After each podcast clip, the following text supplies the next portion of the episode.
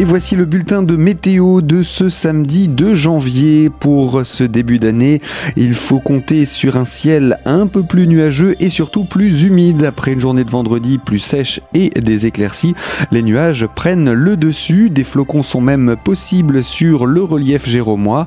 Et en pleine, eh bien, c'est de l'humidité qui est annoncée sous les nuages. Quelques éclaircies sont également possibles du côté de la plaine.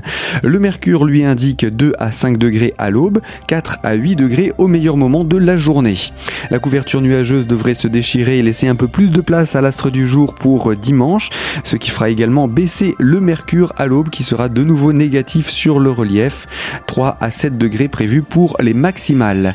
Et puis le début de semaine prochaine devrait être de nouveau placé sous le signe de l'humidité, du froid, en tout cas de la neige sur le relief et des nuages. Alors n'hésitez pas à vous rendre sur notre site internet radiocristal.org pour en savoir davantage.